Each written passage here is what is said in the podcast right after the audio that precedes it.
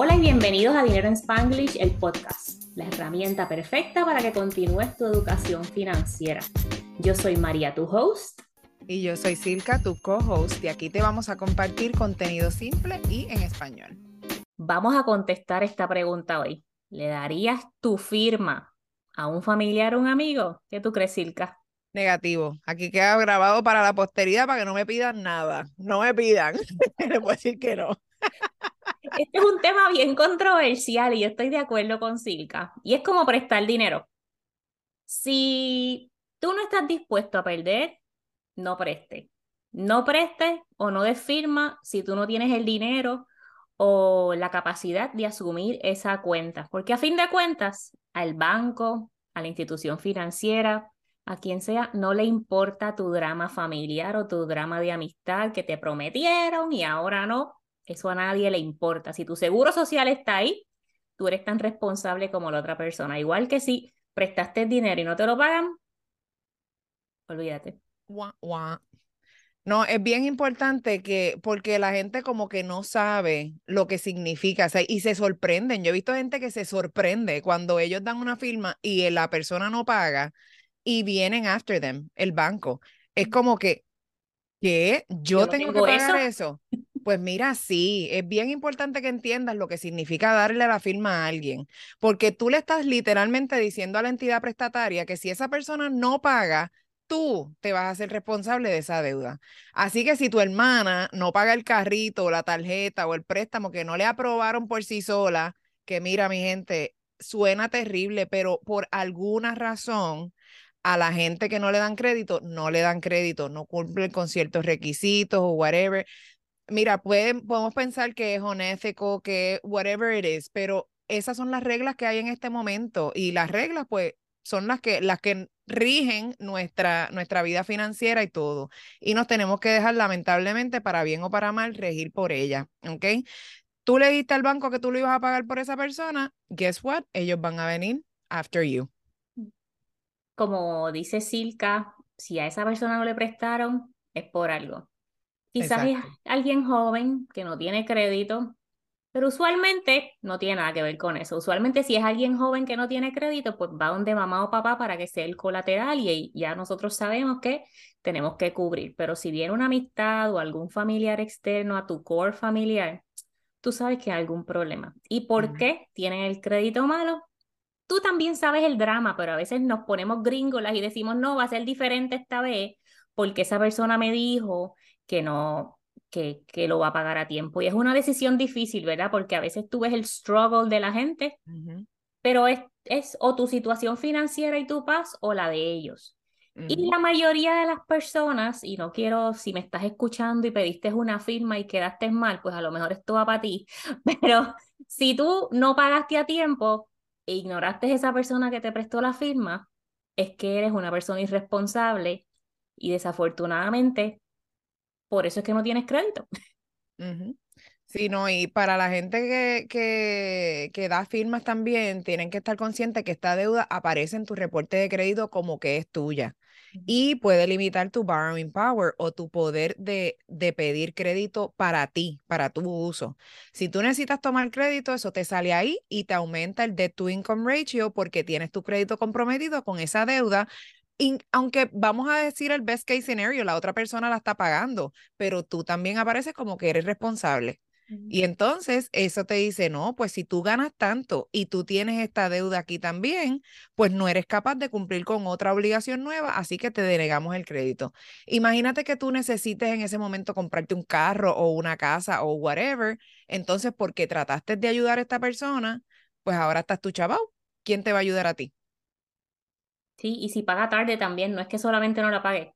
También. Hay muchas cosas que afectan tu crédito, ¿verdad? Como dijo Silka, que esa, que esa deuda esté en tu listado, afecta tu crédito. Si una persona deja de pagar, afecta tu crédito. Si vamos a suponer que es una tarjeta de crédito, un ejemplo loco, y esa persona cierra la cuenta, afecta tu crédito. Si paga tarde, afecta tu crédito. Si caiga mucho dinero a la tarjeta, afecta tu crédito. Todas esas cosas. Todo, exacto. Y te pueden venir after your wages o ponerte un link en tu propiedad. O sea, esto es una cosa seria, gente. Si usted decide hacerlo, pues mira, Eso es su decisión, obviamente. Nosotras solo queremos que vea todas las implicaciones que esto tiene. ¿Ok? Aparte de que puede afectar la relación que tú tengas con esa persona. O sea, que es bien importante antes de tú tomar una decisión, tener una conversación con esa persona y entender de ambas partes cómo esto va a afectar su relación si la persona no paga. Y estamos diciendo, le darías la firma a una amistad o a una familia que no vive bajo el mismo techo. Vamos a suponer que estamos hablando ahora de las parejas. Mm. Y este es un tema un poquito complicado. Tú has decidido unir tu vida a una persona. Has decidido comenzar esa intimidad física, emocional, pero también hay una intimidad financiera. Así que tienen que estar súper alertas a los hábitos de cada persona y hablar abiertamente sobre dinero. Y aquí es súper poderoso unir fuerzas para establecer esas metas financieras juntos. Si eres como Silka y como yo, que somos las líderes de la casa y los esposos son súper easy going, pues perfecto, tú estableces las metas, manejas las finanzas, compartes la información, no te quedes nada más tú con esa información, pero también tienes que recibir la misma comunicación de la otra persona. Y entonces empieza esto de que yo no voy a compartir la firma con esta persona porque se pasa votando chavo pero también están las situaciones de que yo no quiero compartir la firma porque tiene crédito malo, pero a lo mejor el crédito malo fue por alguna mala decisión antes de casarse. Entonces entran estas conversaciones de que tu dinero es tuyo y el mío es mío, o el tuyo es tuyo y el tuyo es mío. y ahora el crédito, ¿qué vas a hacer con el crédito? ¿Le prestarías el crédito a tu pareja o compartes cuentas con tu pareja de crédito, Silka? Sí, Sí, tenemos este, tenemos cuentas juntos y eso, sí, no, hasta ahora va bien, pero yo creo que es eso, como dijiste, que él es súper easy going y yo he compartido en otros podcasts anteriores que aquí la que gastaba y botaba dinero era yo, él, él siempre ha sido bien, bien responsable, tú sabes, no, y, siempre, tú sabes, consulta y esto y lo otro. Eso, eso es lo más importante realmente, ¿sabes? Tener esa comunicación de cada vez que se va a hacer algo grande que va a afectar a la otra persona, pues mira, hablarlo. O sea, a, a mí no me importa si tú vas a comprar 10, 15 pesos en McDonald's, tú sabes, whatever. Pero si vas a comprar, qué sé yo, algo que valga 500, 600 dólares, una nueva televisión, una cosa así, como que no te vas a aparecer en la casa con la televisión. como que, la mega caja. ¿Qué es esto? Sí, y, es parte de la comunicación y volvemos otra vez, la comunicación y la confianza en pareja. yo creo, yo relajo mucho ahora que estamos en los 40 de que, ok, pareja nueva, dame tu reporte de crédito, dame informe de un físico, a pruebas de sangre, no tienes deuda con Hacienda o con el IRS, todo eso, pero es, relajo, pero es en serio, porque nosotros hemos trabajado mucho, mucho para nuestra estabilidad financiera para que venga alguien a jodernos a estos puntos de la vida. No, nena, claro, y yo te digo, tú sabes, esa confianza que yo tengo con mi esposo es porque llevamos casados también casi 22 años. Tú sabes, crecimos juntos. So, no había, gracias a Dios que no había la oportunidad de, de tener crédito chaval cuando nosotros nos casamos porque no teníamos. Mi esposo tenía 19 años y yo tenía 20 cuando nos casamos, así que no había de otra, no teníamos nada, estábamos los dos en la prangana, así que aquí no hubo prenup, aquí no hubo, mira, no hubo ni siquiera una conversación de finanzas, ¿ok? Es como que nos queremos casar, sí, ok. Eso mismo te iba a decir que en casa es igual, nosotros comenzamos a dating, yo tenía 18 y el que es ahora mi esposo tenía 20. Crecimos juntos, o sea, terminamos la universidad juntos, nos mudamos juntos, no habíamos vivido con más ninguna persona, en la casa de él sí se hablaba de crédito y de dinero y otras cositas así, mejor que en la mía, pero tenemos esa confianza y pues igual que Silka, la que gastaba chavos era yo, bueno, él también gasta, le gusta comprar mucho Amazon, pero, pero nada, siempre entendimos que el crédito era importante. A mí una vez me llamó una persona y no sé si va a escuchar el podcast, no sé si escucha el podcast o no, directamente del counter de una compañía de celular. Y yo creo que en aquel momento ni Marcos existía. Y Marcos ya tiene 14 años. Y me dice, dame tu número de teléfono. Y yo, no dame tu número de teléfono, era como dame tu seguro social, una cosa así. Pero, ¿para qué? O sea, una persona que no es mi familia, me llamaba muy poquito, me llama del counter, es que estoy en una situación difícil y necesito abrir una cuenta de celular. Y yo le digo, ponme al muchacho ahí al teléfono. Literalmente, el muchacho me dijo, no, porque ella quiere añadirse a, su, a tu cuenta. ¿What? Oye, pero qué descaro. Así mismo. Así quedé yo. Y no fuiste ni tú ni Brenda. No, yo sé que no fui yo. pero esas cosas pasan. Si me, si me cogen en un momento al garete, o sea, y lo que me dio trigger fue tu seguro social.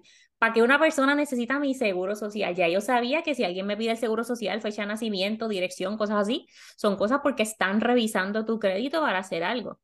O yo no sé si fue eso o el número de cuenta del teléfono, algo así, como que ya estaba en el counter buscando opciones para sacarse un celular nuevo, meterlo bajo mi cuenta. ¿What? Wow. Si yo hubiese dicho que sí, y esto pasa porque la gente dice un celular, eso no importa, son 100 pesos al mes. La gente los deja de pagar, los rompe, se le pierden, no les importa nada, abren otro a nombre de otra persona y te dejan a ti con el brollo y con el crédito dañado. Exacto. Y hablando de todo esto, eh, es importante también cuando te piden dinero, porque si estamos eh, pidiendo la firma a alguien, es lo mismo que estar pidiendo dinero prestado. Siempre presta únicamente dinero que no necesites y estés dispuesto a perder. Siempre también considera cómo la relación se va a afectar con esta persona, tú sabes, porque si un amigo te pide dinero prestado, no te paga según acordaste y después los ves en social media de viaje o comiendo afuera o presumiendo sus nuevos outfits y todo, pues, ¿cómo eso te va a hacer sentir? Eh, tienes que pensar en todas estas cosas, especialmente ya que estamos mayorcitos, tú sabes, ya no tenemos 15 años, ya, ya somos grown people, ¿ok?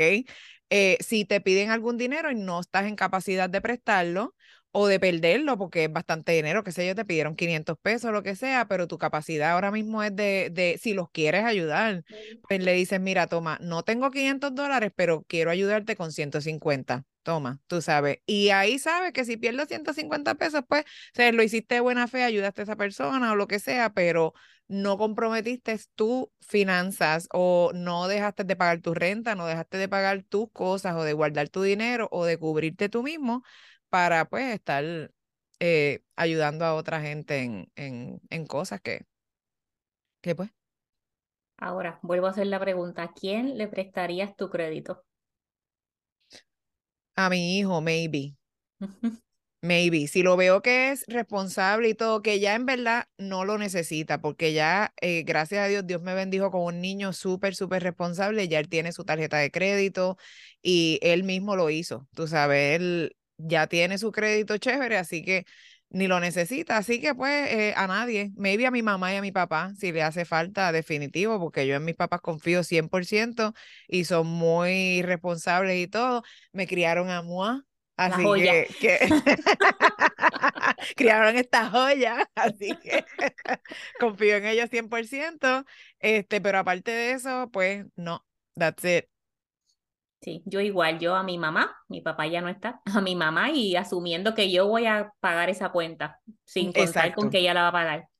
Y pues colateral con mi esposo porque siempre estamos haciendo cosas por ahí de, de negocios o de carros nuevos o de casas nuevas y entonces pues, ahí se unen las fuerzas, pero again, porque tenemos esa confianza, así que es importante que si estás manejando las finanzas del hogar en pareja, comiencen a tener estas conversaciones.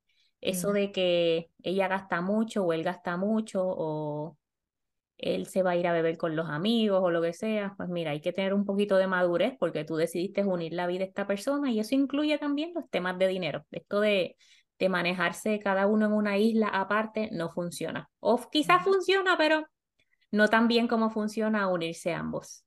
Sí, y hay, eh, hay opciones para la gente, bueno, la gente que tiene mal crédito, no sé, pero gente que no tiene crédito, hay opciones, hay diferentes compañías que te dan tarjetas de crédito aseguradas o hay otras que, como una que nosotros utilizamos hace varios años porque eh, no, mi esposo no tenía crédito porque como ya yo he dicho en, anteriormente, él llegó casi a los 36 años, 37, que gastaba lo que tenía en su cuenta. Él no quería tarjetas de crédito, no quería, o sea, hasta que ya pues decidimos, obviamente, mira, mijo, tú sabes, necesitas, esto es algo, es una necesidad, así que yo entiendo tu responsabilidad financiera y todo, pero pues, tú sabes, la, la forma en que trabaja el mundo de la finanza es otra, ¿ok?